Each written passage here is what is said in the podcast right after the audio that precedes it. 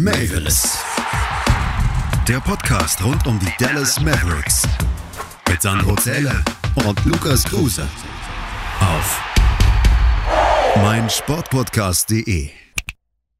Hallo liebe Basketballfreunde und herzlich willkommen zu einer neuen Ausgabe von Mavericks, dem Podcast rund um die Dallas Mavericks hier bei meinsportpodcast.de.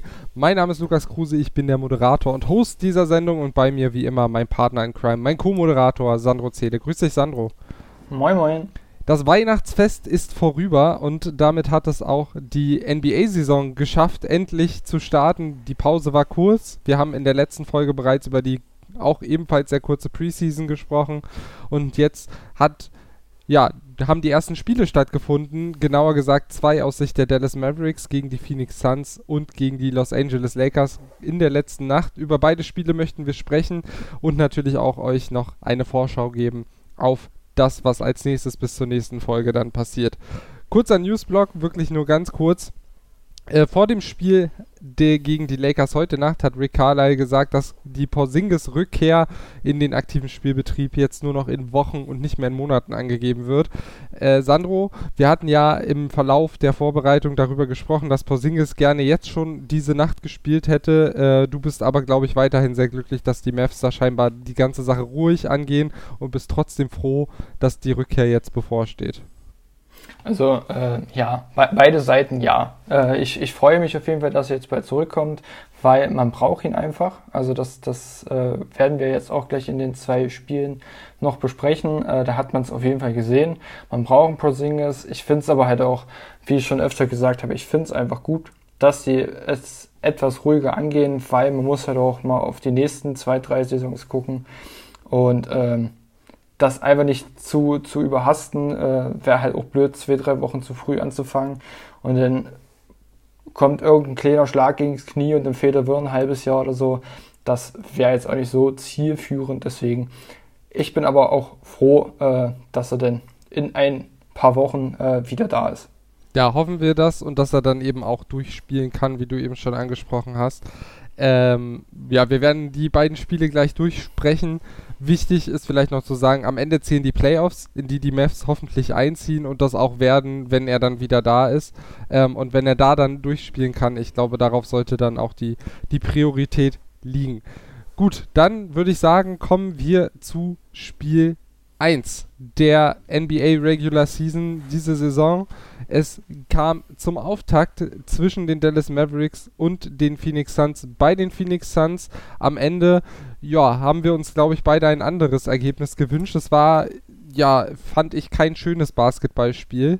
Äh, am Ende wurde es relativ spannend, aber eben nicht mit dem guten Ausgang für die Mavs. 106 zu 102 für die Phoenix Suns am Ende. Ähm, lass uns das Spiel mal schnell durchgehen. Äh, der Spielverlauf ist eigentlich schnell zusammengefasst. Irgendwie beide mit einem extrem dürftigen ersten Viertel, 23 zu 22 für die Suns äh, am Ende des Viertels. Ähm, und ja, es war immer so ein Hin und Her, das ganze Spiel über, keiner konnte sich so richtig, richtig doll absetzen. Die Suns eigentlich meistens in Front, die Mavs dann auch zwischendurch mal wieder mit ein, zwei Punkten. Und am Ende kam es eben zur Crunch Time und ja, da sind die Mavs nicht so richtig gut drin. Äh, das haben sie ja in der letzten Saison gezeigt. Daran hat sich bislang noch nichts geändert.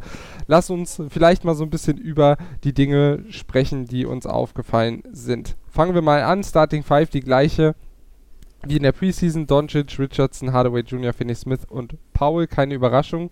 Ähm, aber irgendwie hat man gemerkt, da ist noch ganz schön viel Rost bei den Mavericks. Äh, Gerade die Abschlüsse, vor allem im ersten Viertel, das war schon wirklich grauenhaft.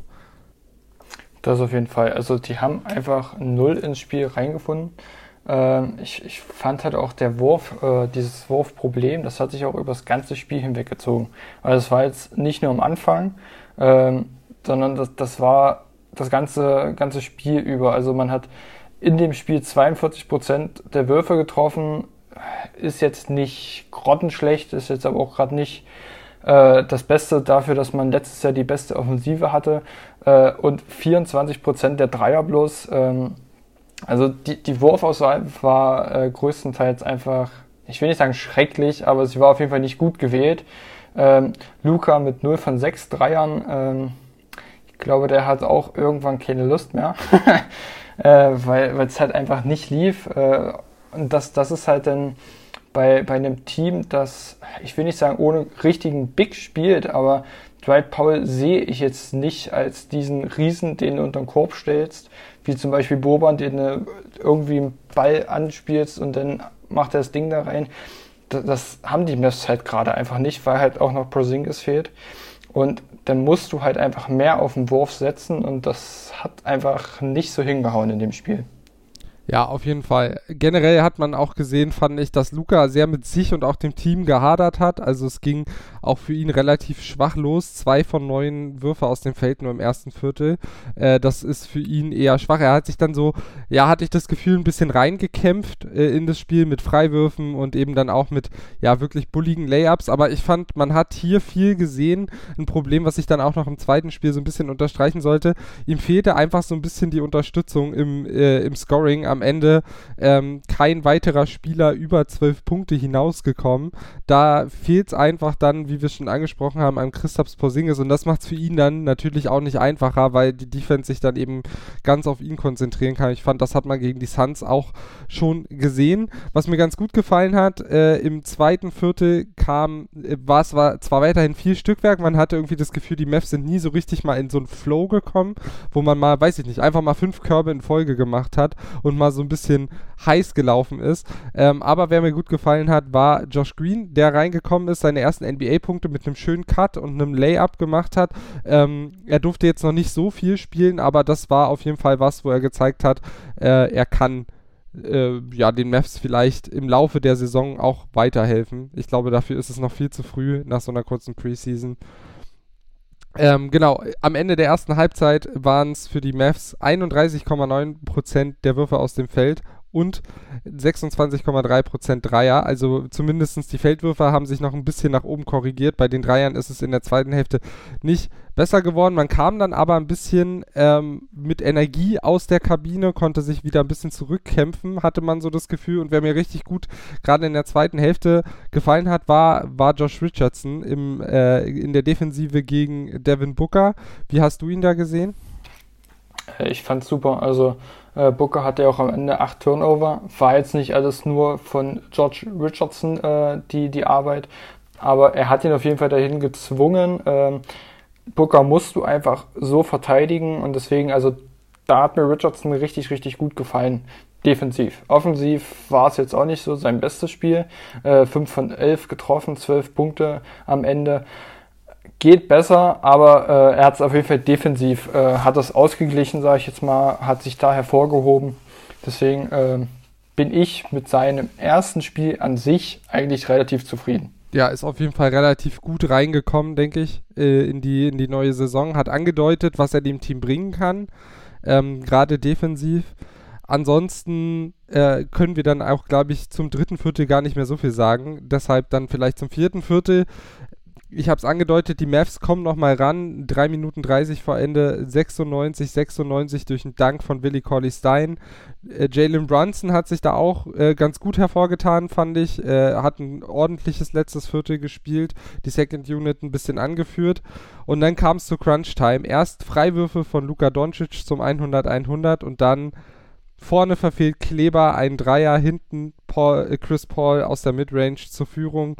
Luca dann mit einem richtig unnötigen Stepback, äh, wo er auch eigentlich mehr draus machen muss aus diesem Spiel. Wie gesagt, wir haben es gesagt, er hatte vorher noch keinen Dreier getroffen, der fiel dann eben auch nicht. Auf der anderen Seite Devin Booker im 1 gegen 1 gegen Brunson mit auch einem Mitteldistanzwurf und dann war das Spiel eigentlich verloren. Würdest du jetzt, wir haben dafür, darüber eben schon im Vorgespräch ein bisschen diskutiert, würdest du das unter diese berühmt-berüchtigte Crunch-Time-Schwäche der Mavs ähm, zählen oder würdest du sagen, das ganze Spiel war einfach so schlecht offensiv, dass man da eben einfach diesen Trend nur fortgesetzt hat auf Seiten der Mavs? Ich, ich sag mal Jein. Also, ähm, ich hatte ja auch ähm, dich gefragt, halt, ob du das jetzt als Crunch-Time-Niederlage siehst oder nicht, äh, weil ich, ich fand es halt einfach schwierig, weil die Mavs sind einfach äh, die ganze Zeit diesem Rückstand hinterhergelaufen von diesen vier, fünf Punkten. Klar kamen sie mal auf 100 zu 100 dran. Äh, die Suns zogen ja dann wieder schnell weg. Also es ist auf jeden Fall wieder diese Crunch-Time-Schwäche, was man letztes Jahr gesehen hat, äh, ist auf jeden Fall da. diese Entscheidungsfindung, äh, diese oder allgemein die Entscheidungen waren nicht immer so rosig gewählt, sage ich jetzt mal. Ähm, aber es, es war halt irgendwie so, es zog sich, finde ich, durch das ganze Spiel eigentlich. Klar, die Mavs konnten mal in Führung gehen, sie haben auch mal ausgeglichen, aber irgendwie waren die Suns von Beginn an immer auf drei, vier, fünf Punkte weg. Deswegen sehe ich das jetzt so als, als halbe Crunch-Time-Niederlage, sage ich jetzt einfach mal. Ja, jein. Also ich habe halt einfach schon viele Muster erkannt, die äh, wir aus der letzten Saison kannten. Eben genau dieses ISO-Play von Doncic, der Stepback-Dreier, weil einfach keine andere Option da ist, die am Ende mal was übernehmen kann. Das haben wir so schon so oft gesehen, ähm, auch in der letzten Saison. Und ich finde genau dieses Muster und dieser Wurf hat einfach schon wieder viel davon gezeigt, was so schiefgegangen ist. Natürlich muss man bei den Spielen jetzt immer sagen, es fehlt vielleicht auch so ein bisschen die Vorbereitung, in der jemand wie Josh Richardson gut integriert werden kann, der dann auch offensiv vielleicht mal noch einen Ball übernimmt, auch in der Crunch-Time, vielleicht auch sich selber mal einen Wurf erarbeitet. Das hat er jetzt in den ersten beiden Spielen noch nicht so dürfen oder wollen. Das kann ich nicht beurteilen, ob das von Rick äh, Carlyle kam oder, oder er sich das noch nicht zugetraut hat.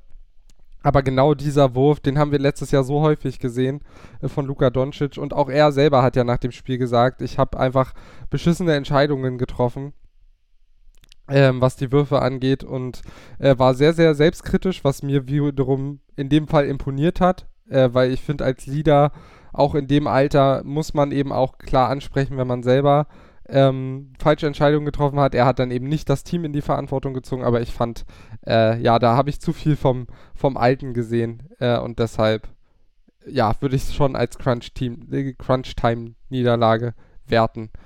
Äh, ich denke, ja, da sind wir gar nicht so weit auseinander mit unseren Meinungen in dem Fall. Äh, vielleicht noch zusammengefasst, äh, das Scoring Luka Doncic am Ende trotzdem irgendwie wieder mit einem ziemlich krassen, mit einer ziemlich ordentlichen Statline. 32 Punkte, 8 Rebounds, 5 Assists, 11 von 26 aus dem Feld und 10 von 12 Freiwürfe. Das möchte ich hier auf jeden Fall positiv anmerken. Nur zwei verworfene Freiwürfe, das ist äh, auf jeden Fall ein Schritt nach vorne, den er auch noch bestätigen sollte. Ansonsten Tim Hardaway Jr. 12 Punkte, Finney Smith 11 Punkte, Richardson 12, Kleber 10, der auch ein ordentliches Spiel gemacht hat und Jalen Brunson am Ende 12 Punkte ebenfalls. Generell die Mavs mit 42,4% aus dem Feld, 24,3% Dreier, 11 Turnover ist ähnlich viel wie im Vorjahr im Schnitt gewesen. Ähm, 39 Rebounds, 25 Assists und 80,8% Freiwürfe auf der anderen Seite. 48% Wurfquote, 36% Dreier. Also auch da sieht man, die Suns waren jetzt nicht Welten besser äh, und haben jetzt auch nicht ihr A-Game aufgelegt. Ähm, 70% Freiwürfe, 18 Turnover, 48 Rebounds und 21 Assists. Was ich mir aufgeschrieben habe, und da können wir jetzt vielleicht nochmal kurz drüber sprechen, sind, äh, die Defensive wirkte allgemein stabiler. Nicht nur jetzt Richardson gegen Booker, sondern eigentlich in dem Spiel hat mir die Defensive generell ganz gut gefallen. Und äh, wir haben über die offensiven Schwächen gesprochen. Bist du wie ich der Meinung, dass die Defensive in dem Fall vielleicht sogar fast das Spiel gewonnen hätte? Das auf jeden Fall. Also sie hätten auf jeden Fall gewinnen können, wären vielleicht noch zwei, drei Würfe mehr äh, gefallen, also rei reingefallen, besser gesagt. Ähm, die Defense äh, fand ich wirklich gut, ähm, waren super Absprachen, haben nicht immer geswitcht, wenn es halt Mismatches gegeben hätte. Dann haben sie also die haben sie halt wirklich versucht zu vermeiden. Wenn es jetzt keine großen Mismatches waren, haben sie schnell geswitcht. Äh, ich fand es halt defensiv auf jeden Fall äh, sehr stimmig. Also ähm, ich fand sogar Dwight Powell in manchen Szenen defensiv ganz gut. Also äh, klar, er ist jetzt nicht der, der defensive Anker oder irgendwie sowas, aber ich finde, selbst er hat äh, auch stellenweise gut gemacht.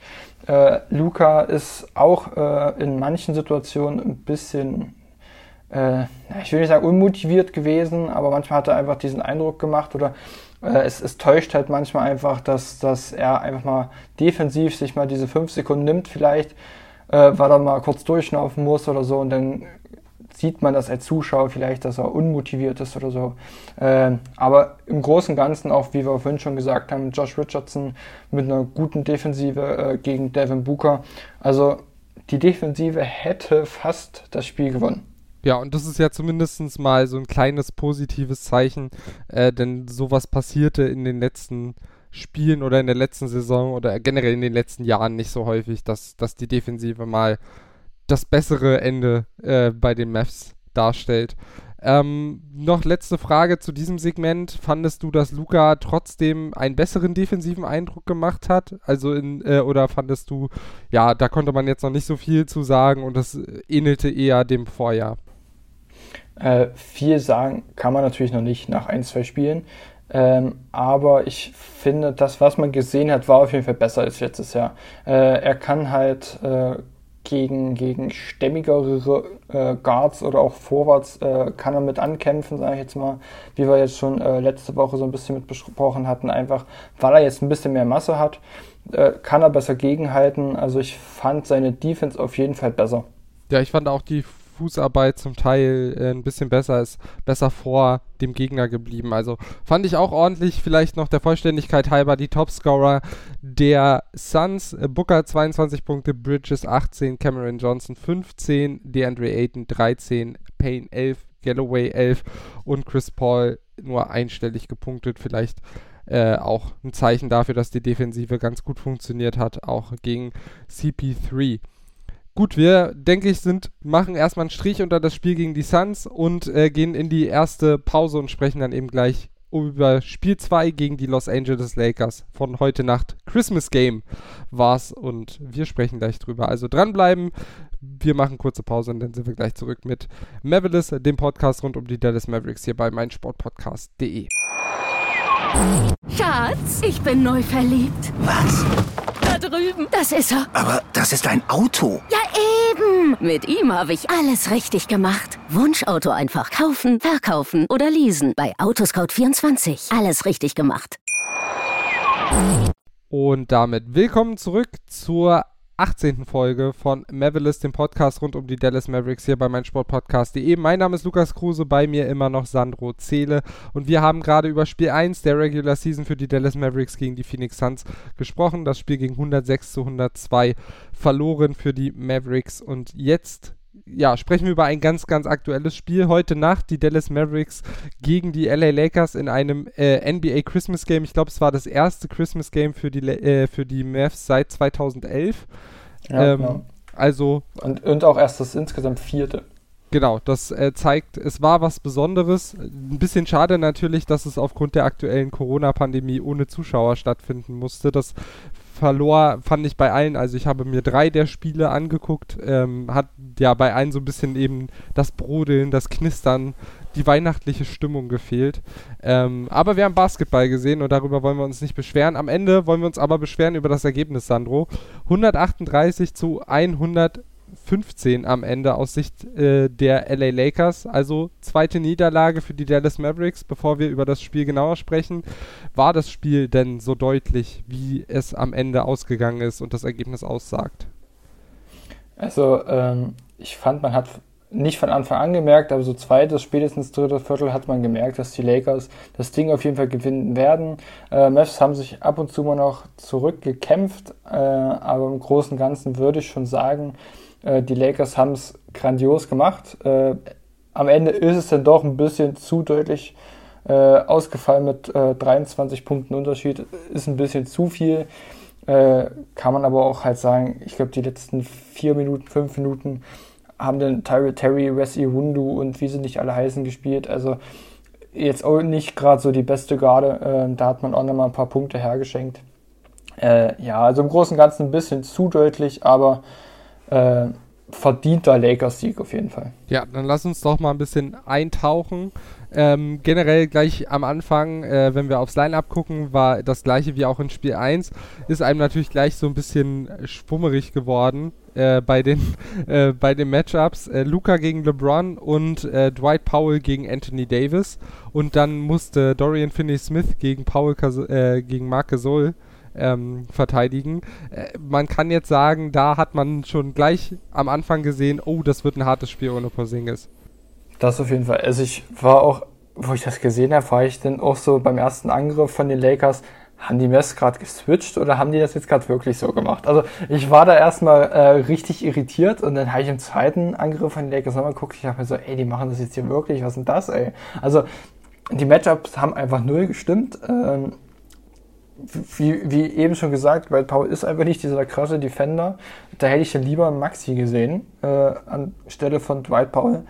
Äh, der hätte vielleicht Eddie jetzt auch nicht krass in den Griff bekommen, aber vielleicht ein bisschen äh, weniger Freiraum gegeben. Luca, der jetzt auch nicht gerade der beste Verteidiger ist, gegen den besten Spieler der Welt, äh, ist jetzt auch halt so ein bisschen äh, bei Dorian Finney-Smith und Marc Gasol, weiß ich jetzt gerade nicht, wie groß da der Unterschied, also der Größenunterschied ist, äh, aber auch ein paar Zentimeter. Also ich weiß nicht, äh, was sich die Mess da im Vorfeld gedacht haben, aber es war einfach äh, nicht gut bedacht auf jeden Fall. Ja, ich hätte vielleicht dann eher mit äh, zwei größeren Spielern gespielt, also mit äh, Kleber und Paul vielleicht um eben diesen Größennachteil, weil gerade äh, Finney Smith gegen, gegen Gasol, ich habe jetzt die Größen auch nicht im, aber ich glaube, da war schon ein guter Kopf dazwischen gefühlt, zwischen dem, äh, zwischen Gasol und Finney Smith. Von daher, ja, äh, da fällt dann natürlich der Ausfall von Porzingis ein bisschen mehr ins Gewicht, wenn du eben gegen so starke Bigs spielst Trotz alledem sind die Mavs deutlich besser ins Spiel gestartet, hatte ich so den Eindruck. Auch offensiv ging viel mehr von Beginn an auch äh, in die richtige Richtung. Trotzdem konnten sich die Lakers dann gleich mal absetzen, mit nur sieben Minuten zu spielen im ersten Viertel gleich mal die erste Sechs-Punkte-Führung. Ähm, ansonsten fand ich, im ersten Viertel hat äh, Dwight Powell einmal einen richtig starken Drive gegen äh, Gasol gezeigt. Also ich hatte generell so den Eindruck, dass Dwight äh, langsam offensiv ein bisschen wieder zu alter Stärke zurückfindet und zumindest an dem Ende wieder das zeigen kann, wofür ihm die Dallas Mavericks fast 12 Millionen im Jahr zahlen. Ja, das, das auf jeden Fall. Ähm, offensiv, wie gesagt, deutlich verbessert, defensiv okay. Das war so mein Fazit nach dem, nach dem ersten Viertel. Äh, zum Beginn des zweiten Viertels mein neuer Lieblingsspieler, James Johnson, gleich mal gezeigt, äh, was er kann, mit richtig starken Händen gegen LeBron den Stil geholt. Ähm, dann Tim Hardaway konnte sich ein bisschen einbringen, aber auch nur da. Ich fand, das war so die einzige gute Phase von ihm in diesem Spiel. Und dann hat sich so ein bisschen was aufgetan. Äh, das spiegelt sich in der Statistik gar nicht so richtig wider, denn in den Transition Points ist das Spiel nur 20 zu 17 für die Lakers ausgegangen. Aber ich hatte irgendwie das Gefühl, dass die Mavs gerade in der Transition häufiger mal sehr überfahren waren von den, äh, von den Lakers. Hattest du da einen ähnlichen Eindruck? Ja, also wo du das gerade vorgelesen hast, war ich jetzt kurz verwirrt. Also ich dachte, es ist auf jeden Fall deutlicher. Ich habe mir die äh, Statistik jetzt nicht angeguckt, weil ich dachte, oh nee, nächster Schockmoment brauchst du jetzt nicht unbedingt. Aber okay, äh, dann war es dann doch nicht ganz so dolle. Ähm, ja, also ich habe auf jeden Fall gedacht, äh, dass es viel, viel deutlicher ausgefallen ist. Ähm, ja, also Transition Defense bei den Mavs ist ja sowieso kleines Problemchen, sage ich jetzt einfach mal. Ähm, man muss aber halt auch sagen, wenn dann LeBron und ein AD auf dich zurollen, was, was willst du da großartig machen? Also, das, das ist halt äh, wirklich einfach schwierig zu verteidigen. LeBron, AD, die verstehen sich blind, äh, egal wer jetzt den Ball hat. Also irgendwie landet der Ball doch im Korb. Also äh, ja, das ist halt, äh, kann man jetzt gegen die Lakers nicht so hoch werten, einfach diese Transition Defense, dass die jetzt wirklich nicht so gut war. Ähm, dass die Statistik dann doch nicht so dolle ausgefallen ist, ist ja auch schon mal ein kleiner positiver Effekt auf jeden Fall. Aber ähm, ja, da müssen die Mavs einfach noch ein bisschen an dieser Transition Defense arbeiten. Aber auch das, denke ich, kommt, wenn Porce da ist. Der stellt sich denn dahin, also rennt noch mit schnell zurück, sagen wir es einfach mal so. Äh, und dann sieht das vielleicht auch wieder anders aus, als wenn da zwei, drei kleine, kleine Buben rumrennen und AD da mal ein bisschen hochspringt. Also sieht dann auf jeden Fall ganz anders aus. Ja, auf jeden Fall. Aber auch die Transition Offense hat mir nicht ganz optimal gefallen. Du hast gemerkt, es ist ein riesen Tempo-Unterschied zwischen dem, was die Lakers äh, in der Transition machen können und eben was die Mavs machen. Ich habe das Gefühl, da wurden häufig Angriffe verschleppt, einfach weil Luca äh, niemanden gesehen hat, den er jetzt anspielen kann. Und da sind wir wieder bei dem Problem, was wir gegen die Suns gesehen haben, eben, dass ihm so ein bisschen die Hilfe gefehlt hat. Ähm, und ja, ich fand, Richardson hat mir offensiv ein paar Mal ganz gut gefallen, hatte ein paar ganz gute äh, ja, Mid-Range-Jumper oder auch in der Zone zum Teil Abschlüsse, die er sich da selber erarbeitet hat.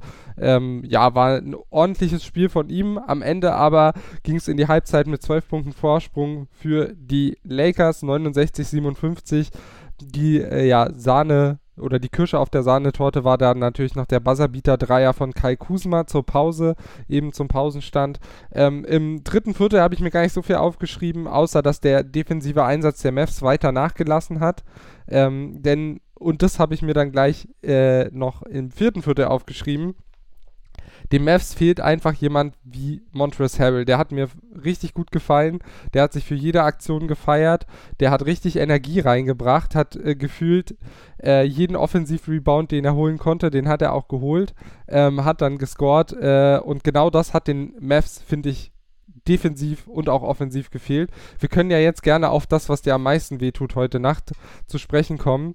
Offensiv-Rebounds oder generell Rebound-Duell aus Sicht der Mavs 27 zu 53, 17 Offensiv-Rebounds für die Lakers und 0 zu 35 Second Chance Points für die Lakers.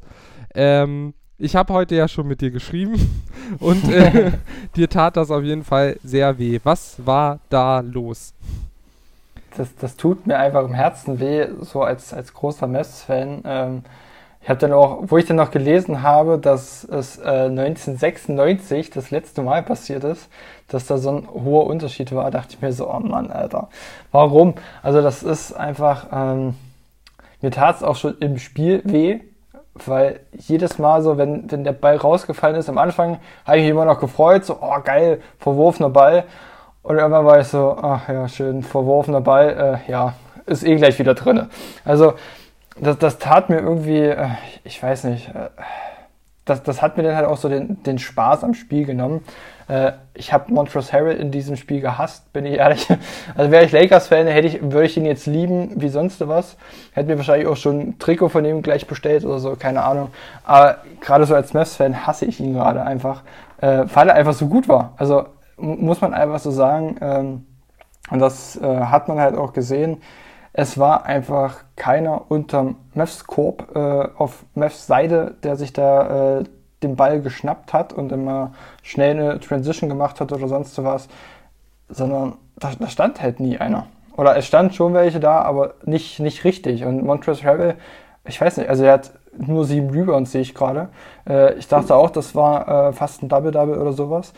Ähm, aber irgendwie stand immer jemand von den Lakers goldrichtig, der sich diesen Ball geschnappt hat und sofort wieder äh, im Korb untergebracht hat. Und ach, das hat mir dann halt einfach irgendwann den Spaß geraubt, auf jeden Fall.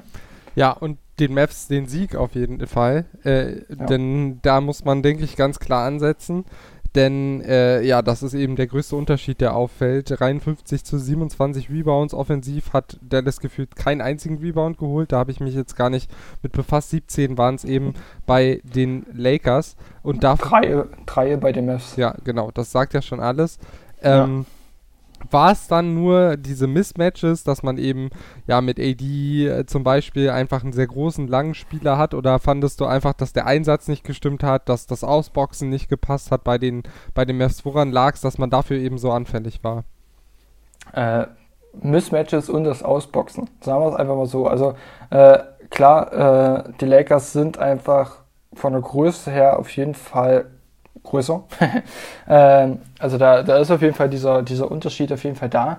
Bloß dann, dann muss man besser ausboxen. Und ich finde, das haben die Mavs so gut wie nicht gemacht.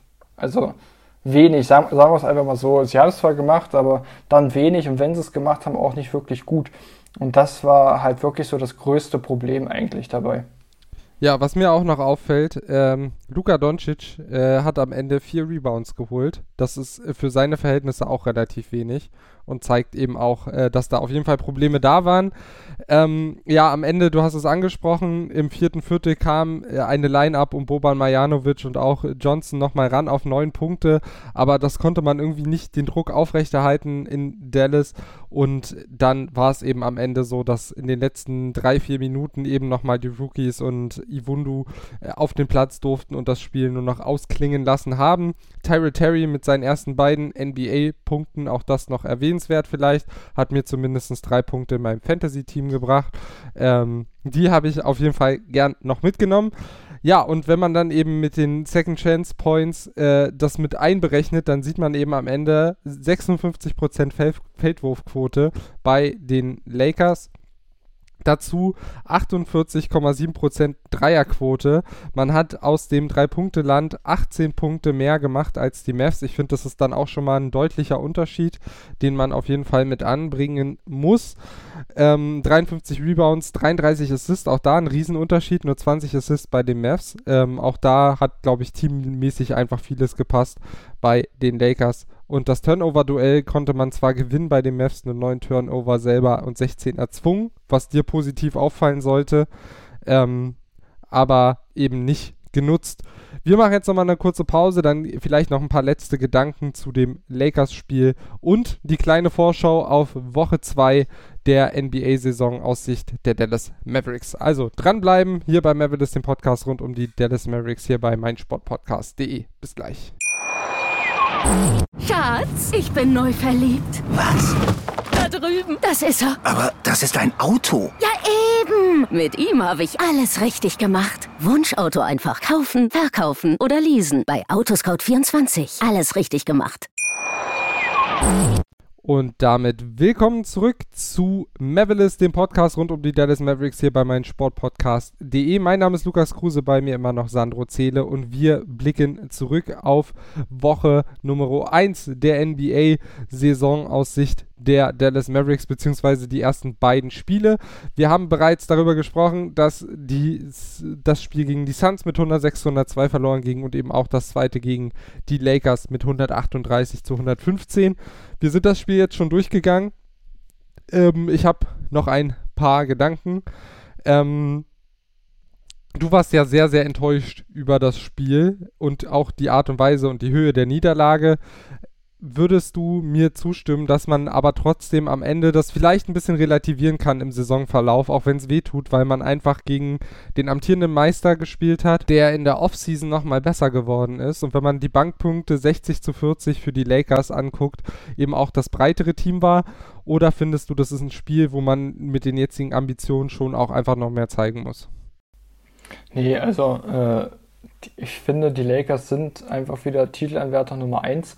Äh, wie du schon sagst, sie haben sich auf jeden Fall nochmal verbessert. Gerade Montrezl Harrell und Dennis Schröder, die beide äh, grandioses Spiel gemacht haben.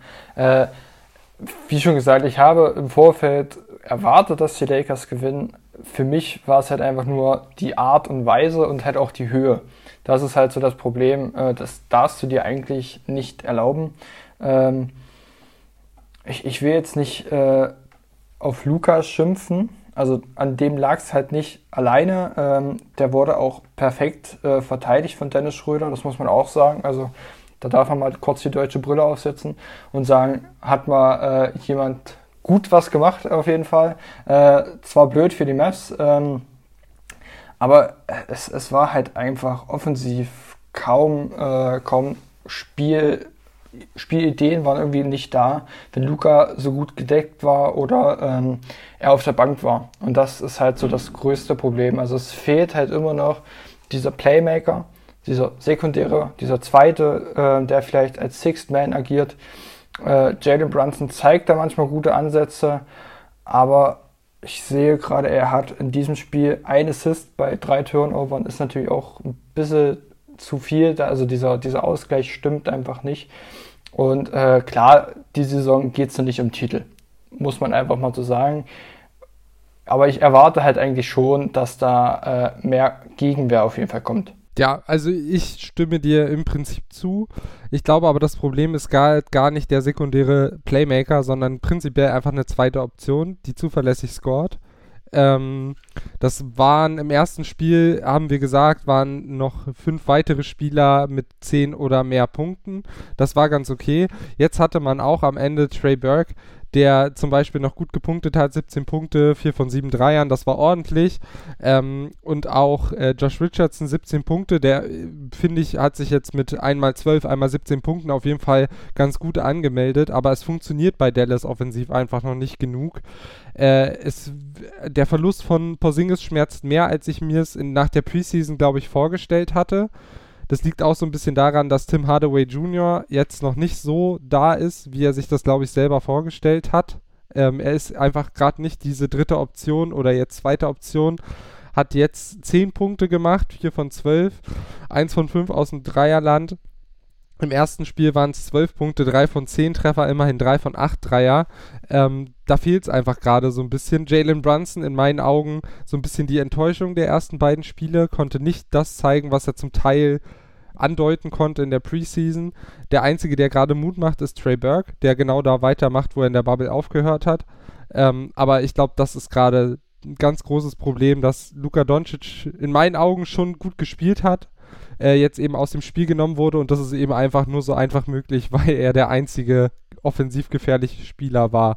Ähm, jetzt mal abgesehen von Trey Burke und ein bisschen Josh Richardson. Also ich glaube, da muss Dallas sich ein bisschen mehr ein, was einfallen lassen und da muss man vielleicht auch mal Josh Richardson den Ball geben oder Johnson ein bisschen mehr Spielzeit geben. Äh, auch als Playmaker kann er ja ein bisschen was machen. Vier Punkte, vier Assists, das war gar nicht so schlecht von ihm.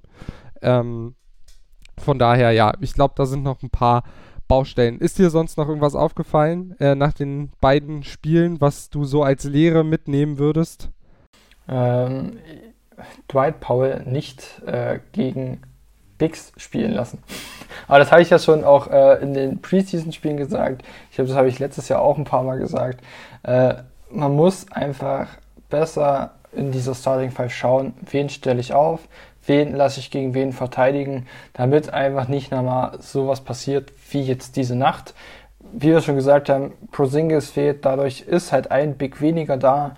Das, äh, dadurch rutscht die ganze Mannschaft so ein bisschen halt auch hin und her, ist alles verständlich. Aber man weiß oder man wusste im Vorfeld, dass Porzingis fehlen wird. Man weiß auch, dass er nicht jedes Spiel bestreiten wird jetzt in dieser Saison. Und ich finde, dann hätten sie auch bei der Kaderplanung eventuell noch ein bisschen besser gucken können, ob sie äh, noch irgendwie ein Big, es muss ja jetzt kein, kein richtig guter sein, aber einfach noch einer, äh, den halt auch mal äh, gegen irgendwen dahinstellen kannst. Vielleicht per Trade, vielleicht hätte man auch irgendeinen anderen äh, Big in a Free Agency äh, sein können oder wie auch immer was, keine Ahnung.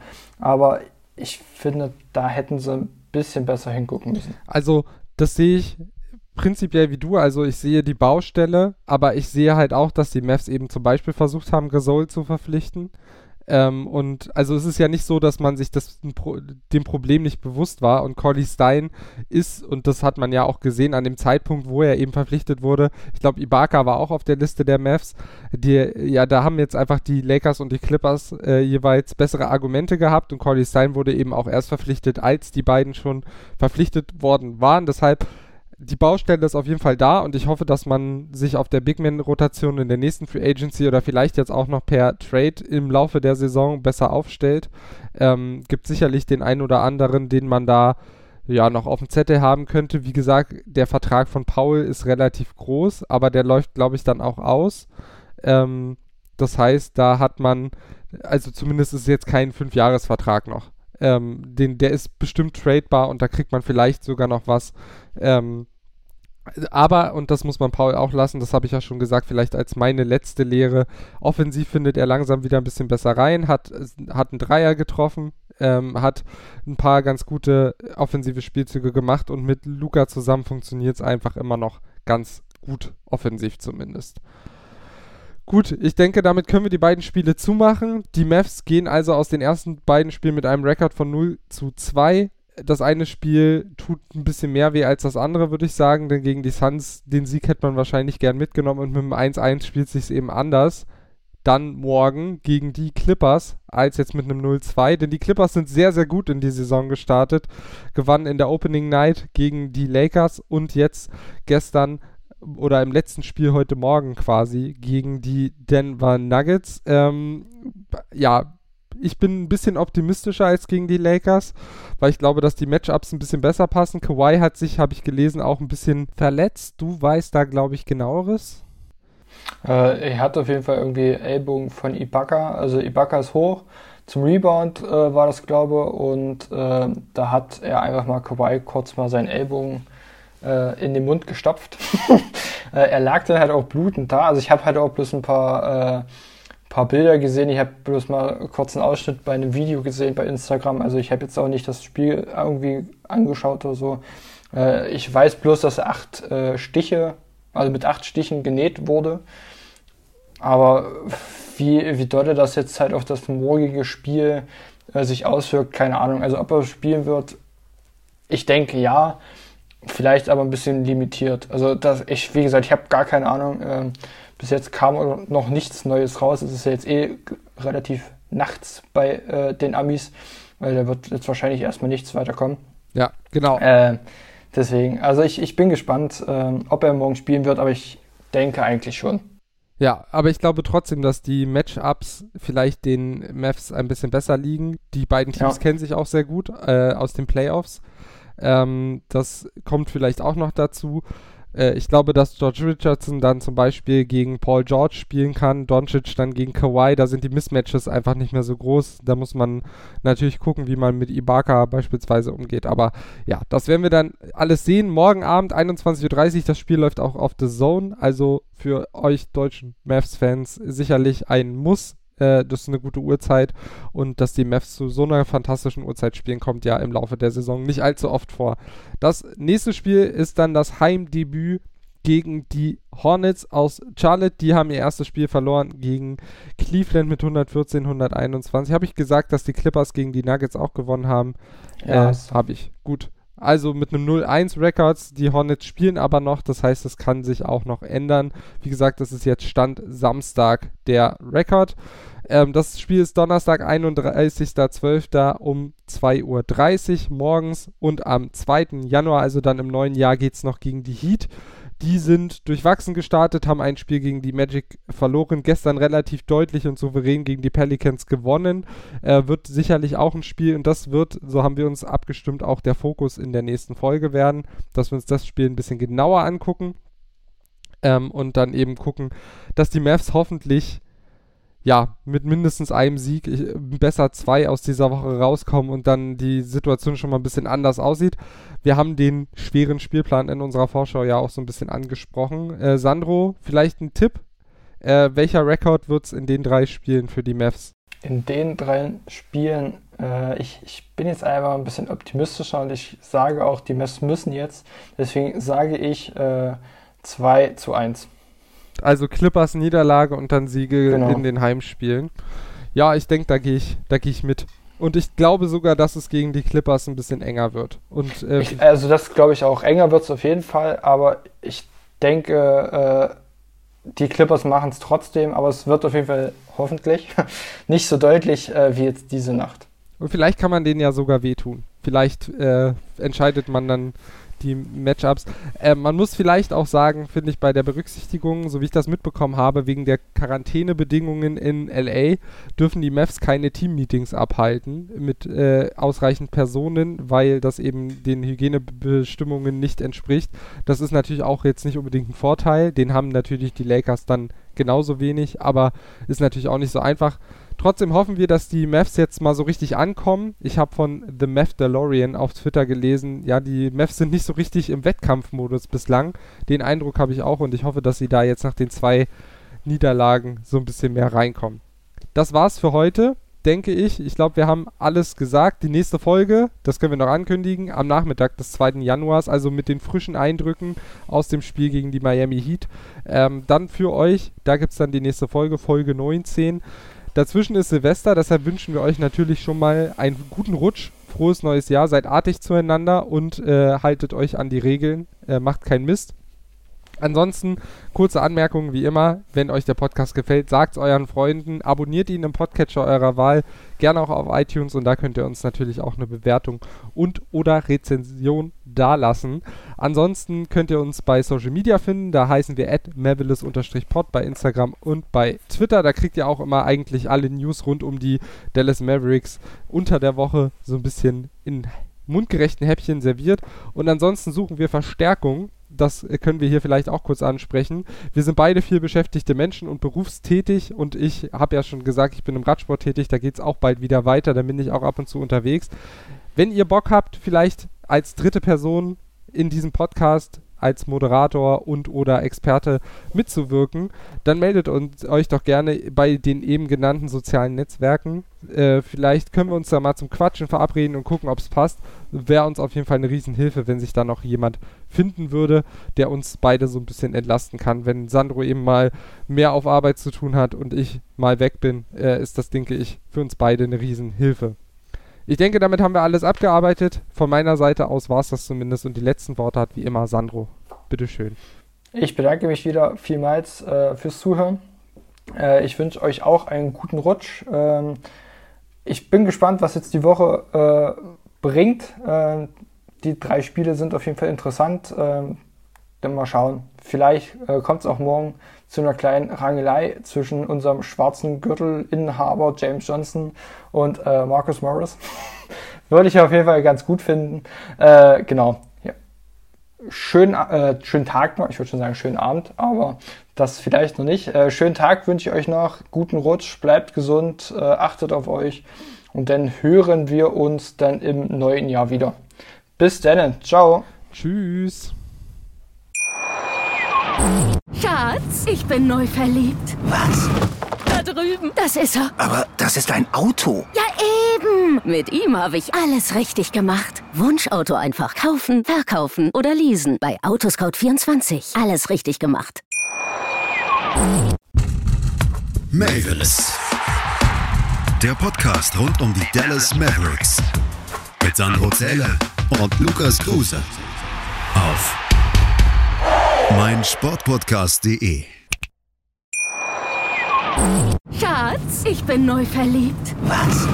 Da drüben. Das ist er. Aber das ist ein Auto. Ja, eben. Mit ihm habe ich alles richtig gemacht. Wunschauto einfach kaufen, verkaufen oder leasen. Bei Autoscout24. Alles richtig gemacht.